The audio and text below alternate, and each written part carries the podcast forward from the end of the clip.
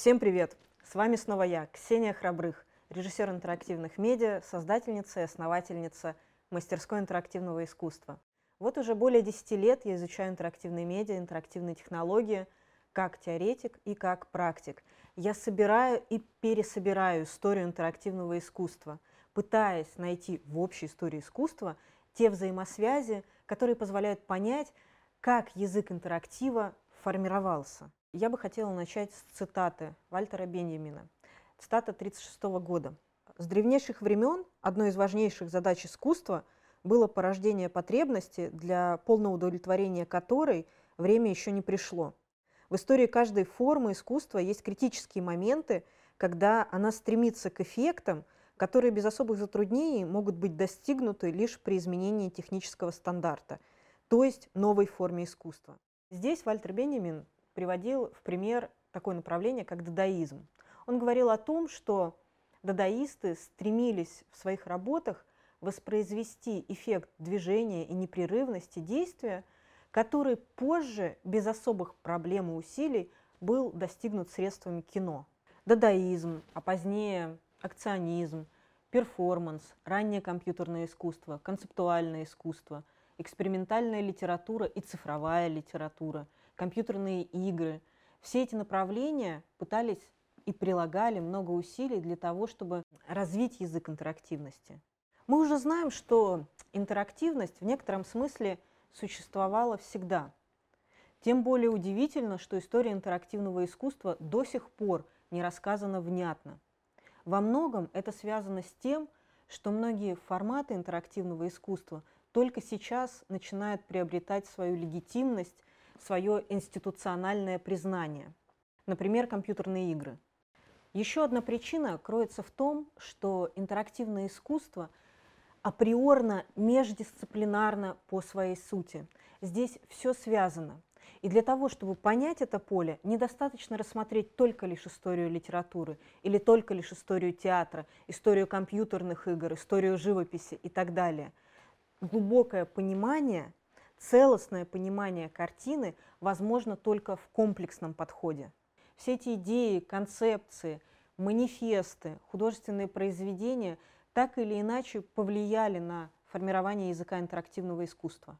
При всем желании мы бы не смогли рассказать о всех авторах, идеях или концепциях или произведениях, которые важны для понимания истории интерактивного искусства. Но мы ставим перед собой задачу наметить основные точки маршрута, того путешествия, которое вы сами сможете начать и продолжить во Вселенной интерактива. Очень важно понимать, что деление – это очень условно.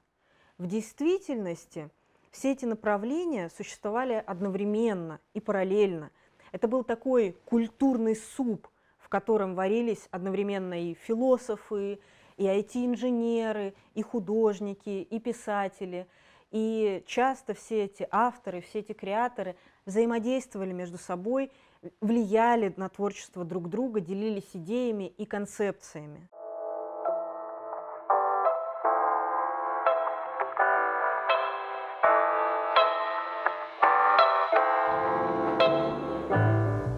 Когда мы рассуждаем о том, что наша культура мультимедийна, мы имеем в виду, что в рамках одного формата, одного произведения – может э, содержаться совершенно различные медиаданные. Звук, графика, 3D-элементы, какие-то интерактивные вставки, естественно, текст.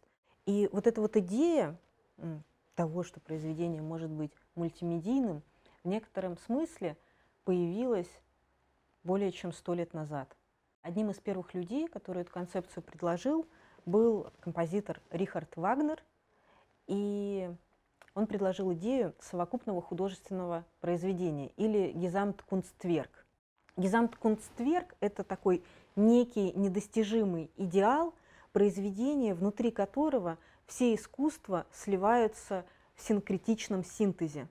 Все эти авторы конца XIX – начала XX века для себя преследовали ну, какой-то образ, какой-то недостижимый идеал той точки, где все искусства сливаются в едином синтезе. Но сегодня мы можем смотреть на современные инсталляции, перформансы, различные театральные постановки и интерактивные произведения всевозможных форматов и форм. и видеть, как в этой мультимедийной культуре этот идеал, этот Гизамт-Кунстверк начинает сбываться.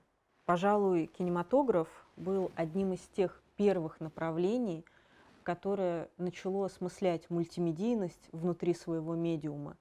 И на самом деле кинематографические эксперименты еще начала XX века уже работали с концепцией расширенного кино.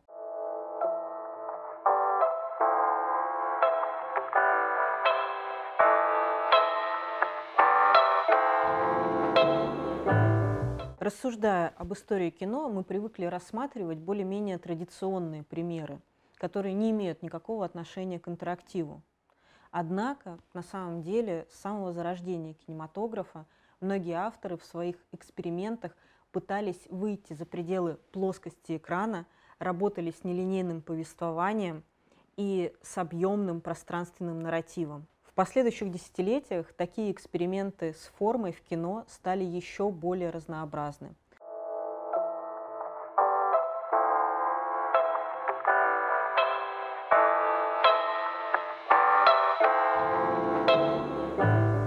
Эксперименты с экранной формой во второй половине XX века на самом деле проводились не только внутри какого-то андеграундного сообщества или какими-то узкоспециализированными технологическими пионерами. Этими экспериментами интересовались в том числе маститые признанные режиссеры и раскрученные известные художники.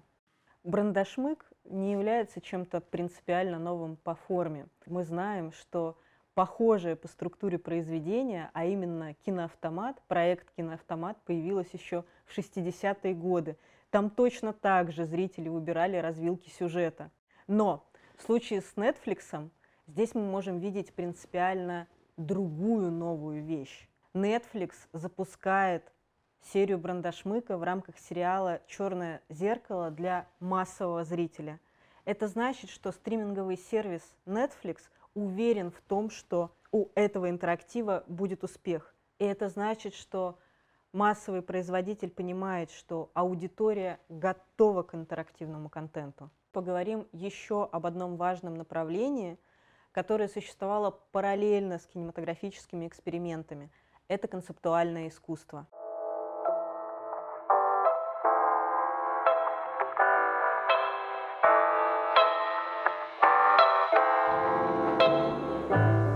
60-е и 70-е годы были чрезвычайно насыщены событиями в искусстве и культуре.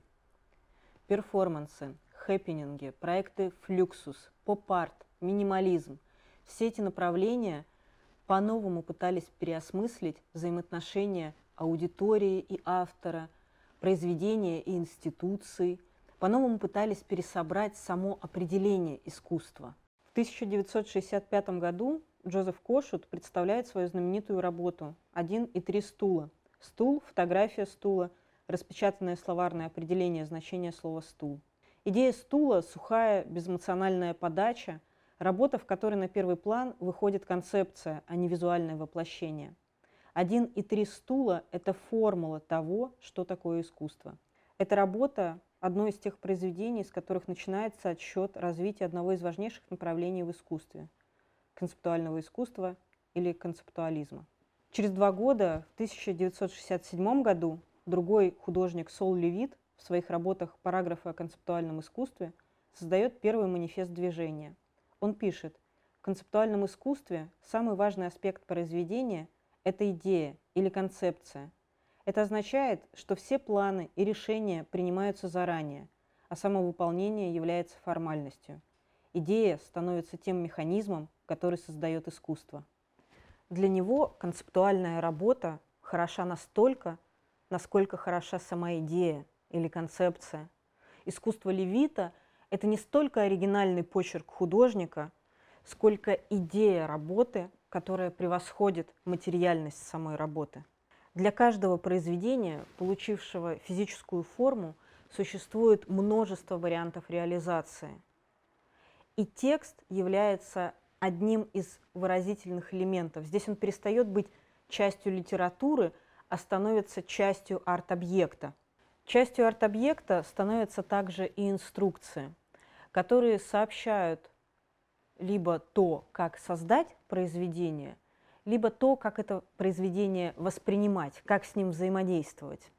В 1969 году Кошут напишет в «Искусстве после философии» Все искусство после Дюшана концептуально по своей природе, потому что искусство и существует лишь в виде идеи. Кошут утверждал, что традиционный художественно-исторический дискурс подошел к концу. Вместо него он предложил радикальное исследование средств, с помощью которых искусство приобретает свое концептуальное значение и свой статус как искусство. Для него быть художником сегодня означает задавать вопросы о природе искусства. Сформулированная идея – вот что придает искусству подлинную силу. Задавать вопросы, в том числе и неудобные, отлично умел художник Ханс Хааке. В 1970 году в Нью-Йоркском музее MoMA на выставке «Информация» он представил провокационную работу «MoMA Poll». Эта работа достаточно ярко демонстрирует один из ключевых принципов метода Ханса Хааке – в одном из своих интервью он называет свое искусство системным. Для него художественное произведение – это не только сам объект, но и весь контекст, который этот объект окружает. Это экономический контекст, политический контекст, это то пространство, где находится арт-объект, это аудитория и, конечно, это взаимодействие, которое происходит вокруг объекта. И вот это вот понимание системности, оно очень важно для понимания того, как работает интерактивное художественное произведение. Потому что, когда мы говорим об интерактиве, здесь важен не только сам объект, но и совокупность всех элементов, включая, собственно, само взаимодействие с интерактивным контентом. Грэм Уэнбран утверждает, что цифровая революция – это, собственно, и есть революция произвольного доступа. Революция, в которой – возможно получать доступ к какой угодно части информации и перегруппировывать эти элементы в каком угодно порядке бесчисленное количество раз. Лев Манович предлагает рассматривать концепцию произвольного доступа не только как исключительно техническую характеристику, но и как культурную характеристику. В рамках концепции произвольного доступа мы можем говорить о способах существования в нашей культуре – а также о стратегиях поведения пользователя. Концепция произвольного доступа пересекается с одной из характеристик новых медиа, а именно модульностью.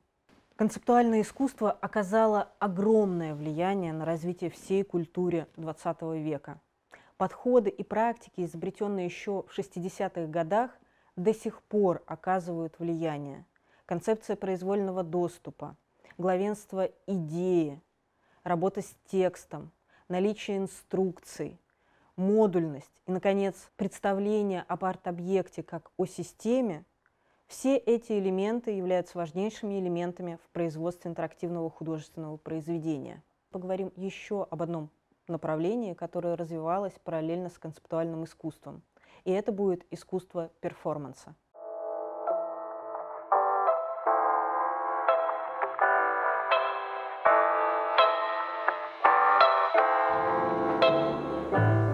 Перформанс как самостоятельное направление художественного выражения оформился в 70-е годы XX -го века. В этот период концептуальное искусство испытывало свой подъем. Для концептуалистов было важно не только создать произведение, где главенствовала бы идея или концепция, но также создать такой художественный объект, который бы с трудом становился объектом купли-продажи. Критика коммерциализации культурных институций была также важна и для художников, которые работали с перформативными практиками. И перформанс в 70-е годы становится особенно актуальным, как самое сложно продаваемое искусство того времени. Марина Абрамович в своей автобиографии вспоминает, что перформанс стал в какой-то момент настолько популярен, что приличные художники в какой-то момент начали даже стесняться говорить о том, что они занимаются перформансом. На самом деле перформативные практики существовали и ранее. Футуристы, дадаисты и сюрреалисты работали с перформансом, они использовали его для того, чтобы транслировать публике свои манифесты. Это были способы шокировать публику, заставить ее пересмотреть само определение искусства. Во второй половине XX века перформанс оформился уже как самостоятельное направление искусства. И вот в контексте разговора об э, дизайне интерактивного опыта, дизайне интерактивного произведения, мне бы хотелось остановиться на двух важных аспектах касательно перформанса. И первый аспект – это практики выстраивания сценария взаимодействия автора и зрителя. А второй аспект касается работы с новыми медиа внутри перформативных практик. Дело в том, что художники разных стилей и направлений, писатели, литераторы, музыканты, ученые, инженеры и философы не работали по отдельности, они не находились в каких-то информационных пузырях. На самом деле все эти люди тесно общались друг с другом, сотрудничали, и их идеи и концепции взаимовлияли друг на друга. В 1966 году в США художники, ученые, инженеры и представители промышленности объединились в некоммерческую организацию «Эксперименты в искусстве и технологиях» или EIT для того, чтобы обеспечить возможность авторам создавать экспериментальные проекты на стыке искусства и технологий. Перформанс Раушенберга, как и работы других участников девяти вечеров, оказали колоссальное влияние на развитие индустрии создателям организации EIT стало очевидно, что пришел тот самый момент, когда необходимо создавать такие структуры, которые позволяли бы художникам, ученым и инженерам сотрудничать вместе, чтобы создавать новые работы и художественные эксперименты на стыке искусства и технологий. Исследование взаимоотношений между публикой и автором, поиск выразительных возможностей через взаимодействие с аудиторией – еще один важный аспект, развитию которого способствовал перформанс. Художница Йоко Оно, одна из э, пионеров технологического искусства, много работает с партиципаторностью и с интерактивными механиками в своих работах. В 1964 году художница делает перформанс «Cut Piece» – отрез или отрежь кусок. Эта работа стала своеобразным исследованием личных границ автора – исследованием природы агрессии, а также протестом против войны во Вьетнаме. Мы затронули тему коллаборации художников и инженеров. И логично продолжить эту тему разговором о раннем компьютерном искусстве и о тех художественных практиках, которые существовали внутри уже этого направления.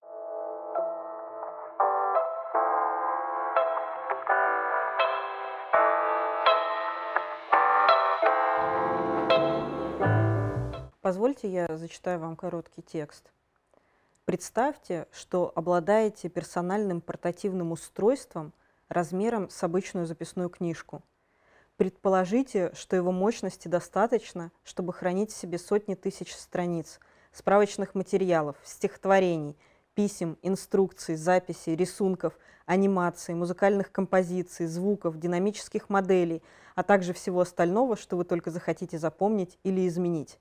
И нет, это не описание смартфона, а концепция электронной книжки Dynabook, которую опубликовали Алан Кей и Адель Голдберг в своей статье Personal Dynamic Media в 1977 году. Данная концепция долгое время не могла привлечь инвесторов. Предприниматели просто не видели перспектив огромных финансовых вложений в такое. Однако, когда Стив Джобс и Джефф Рескин – познакомились с э, идеей Dynabook, это вдохновило их на создание уже своих собственных систем.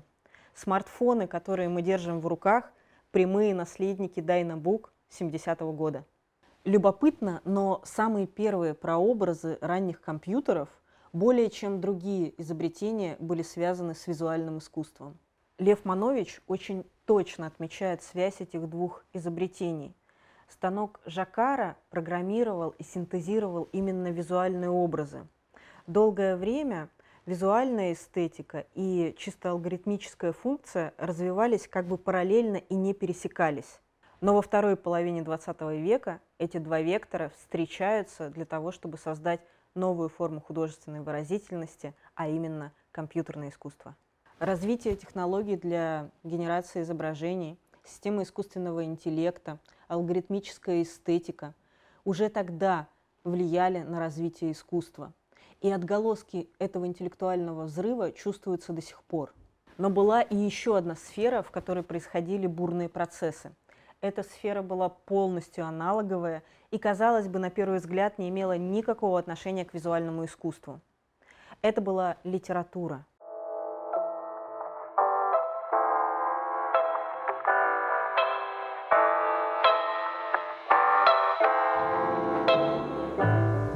Литературные произведения очень часто оказывались пророческими. В текстах описывались концепции, которые позже были реализованы уже в других искусствах, науке и инженерной мысли. Писатели XVIII, XIX и начала XX века уже тогда предрекали появление мультимедийной культуры.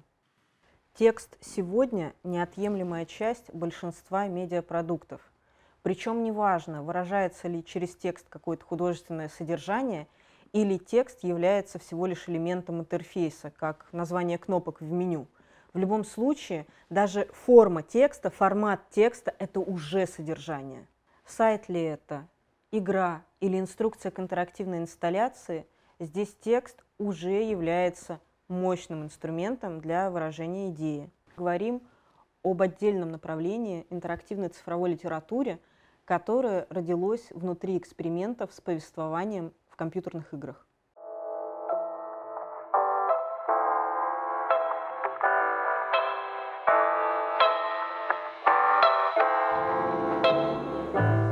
цифровая литература или interactive fiction начинает свое активное развитие в середине 80-х годов и становится особенно популярна в начале 90-х. Здесь эксперименты позволили расширить наши представления о том, каким может быть нелинейный сторителлинг. А это, в свою очередь, оказалось полезным для выстраивания повествования в компьютерных играх и других виртуальных средах. Кроме того, пионеры интерактивной литературы – участвовали в формировании языка веб-интерфейсов еще до того, как появился, собственно, Web 2.0. Одной из компаний, специализирующихся на издании цифровой литературы, интерактивной цифровой литературы, была компания Eastgate Systems. Она открыла дорогу многим авторам, которые позднее стали крупными теоретиками новых медиа. Например, Майкл Джойс или Стюарт Мултроп. Еще одним популярным направлением внутри интерактивной цифровой литературы 90-х были SMS-арт или MMS-арт. Короткие истории, которые отправлялись пользователям в режиме реального времени и еще плюс предполагали какое-то взаимодействие, какой-то интерактив, ответ пользователей внутри формата. И вот э, была одна из таких компаний того времени, называлась она Dreaming Methods. Они начинали с MMS-арта, SMS-арта и также распространяли свои произведения на дискетах. Начиная с таких простых форматов, позже авторы этой группировки перешли к созданию повествования внутри сети, созданию веб-проектов. Текст – важная составляющая современного интерактивного интерфейса.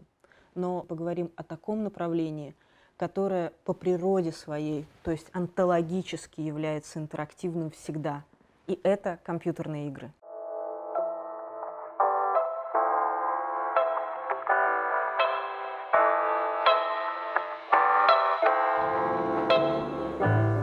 Несмотря на то, что первая компьютерная игра «Теннис для двоих» появилась еще в 1952 году, компьютерные игры получили свое институциональное признание только ближе к 2000 годам. Однако за это время видеоигры и компьютерные игры стали неотъемлемой частью нашей культуры. По компьютерным играм снимаются телесериалы, выпускаются книги, подкасты, телешоу, документальные проекты, Компьютерные игры хранятся в музеях современных искусств. Игровые механики или геймификация используются далеко за пределами геймдизайна. Это могут быть проекты, которые созданы внутри музейного пространства, образовательные проекты, маркетинговые кампании. Компьютерные игры используются даже в психологии. За этот недолгий промежуток в развитии, ну, каких-то 70 лет, успела сформироваться целая индустрия геймдизайна – появилось колоссальное жанровое разнообразие, крупные и независимые игроки индустрии, сформировался рынок компьютерных игр. Наконец, появились художники, которые используют компьютерные игры как способ выражения своих идей. Сегодня мне бы хотелось остановиться только на некоторых примерах, которые могут быть интересны как с точки зрения развития языка интерактивного искусства, так и как самостоятельные культурные феномены. Может ли игра быть искусством? Несколько лет назад этим вопросом задавались маститы и искусствоведы. Некоторые до сих пор сомневаются. Но современные культурные практики выходят далеко за пределы того легитимного поля, которое очерчивают серьезные статусные институции. Визуальные новеллы Life is Strange, That Dragon Cancer, The Firewatch, What Remains of Edith Finch или Kentucky Road Zero – блестящие, эмоциональные и глубокие произведения. А такие игры, как Red Dead Redemption 2, Cyberpunk 2077 или Detroit Become Human ничем не уступают современным голливудским блокбастерам. Геймификация – универсальный инструмент вовлечения аудитории, который может быть применим в том числе даже в самых неожиданных областях, например, государственные услуги, музейное дело, электронная коммерция, образование, социальный активизм и правозащита и, наконец, самостоятельные независимые художественные практики.